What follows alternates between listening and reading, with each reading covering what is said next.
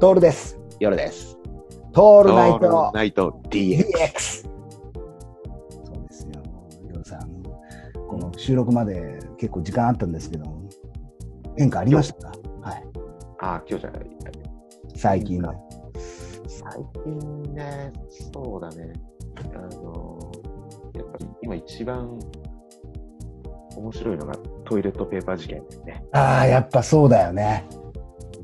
ペーパーないね。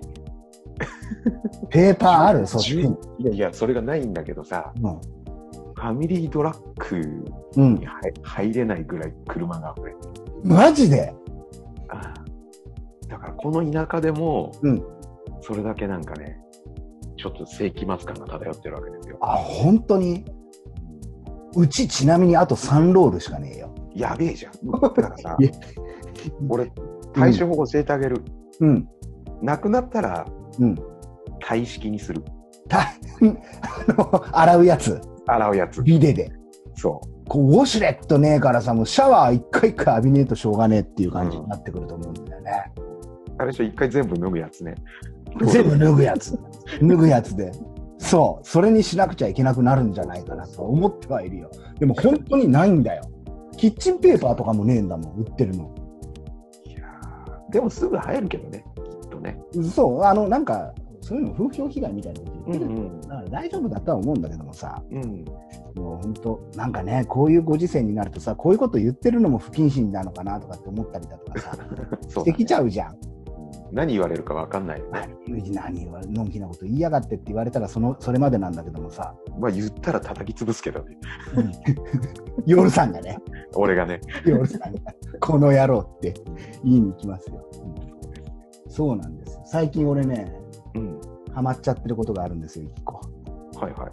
ゴミを小さくする運動これねマイブームマイブーム来ちゃってねゴミあるじゃないですかゴミ箱とか、うんであの買い物袋とか、ね、レジ袋に入れてポイッと捨てるじゃないですかもうとにかく圧縮したいのゴミをうん。うん。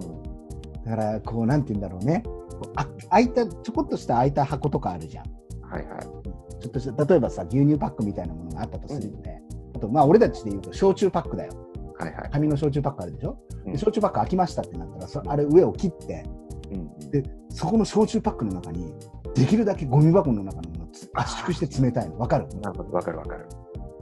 でぎゅうぎゅうにしてビッチビチにしてゴミ箱の中の容積をどんどん減らしたいっていうことが俺の中で流行りすぎちゃってて、なるほどね。ちょっとしたノイローゼだね、俺。 またこういうこと始めるとさ、凝り始めるじゃん。しばらくやるよね。やばいのよ。これね、わかるわ、それでも。わかるわかる。あの、ぎゅうぎゅうにしなくちゃ嫌なのよ。うん。で、それやってるとゴミが本当に少なくなってくるんだよ。うんうん究極の断捨離じゃないかなとかって思ったりするの。うん。うん。もう、だから、ほら、前も言ったけどもさ、炭酸水はうちさ、うんあの、はい、ペッはトい。ボトル買ってこないからさ、炭酸マシンを買ったわけでだよね。それでもうゴミないんだけども、もう最近ではもう、あの、なんて言うんだろう、焼酎も、あえてパックのやつ買ってきて、なるほどね。うん終わったら、それを刻んで、ゴミ箱にしてうん捨。てていくっていうね。いいかどうかは分かんない。うん。空間を開けたくない。はいはい。脅迫観念だね。うん。これはね、来ちゃってるね。ずっとやってる。かつ、かつ最近また、あの、ちゃんとですね、スズメの野郎あが、あ、はいはい。ブンブ名ン付けて。ええ、ブンブン飛んできましたよ最近ですよ、ついに俺の、あの、スズメの鳴き真似でうん。彼ら来るようになりました。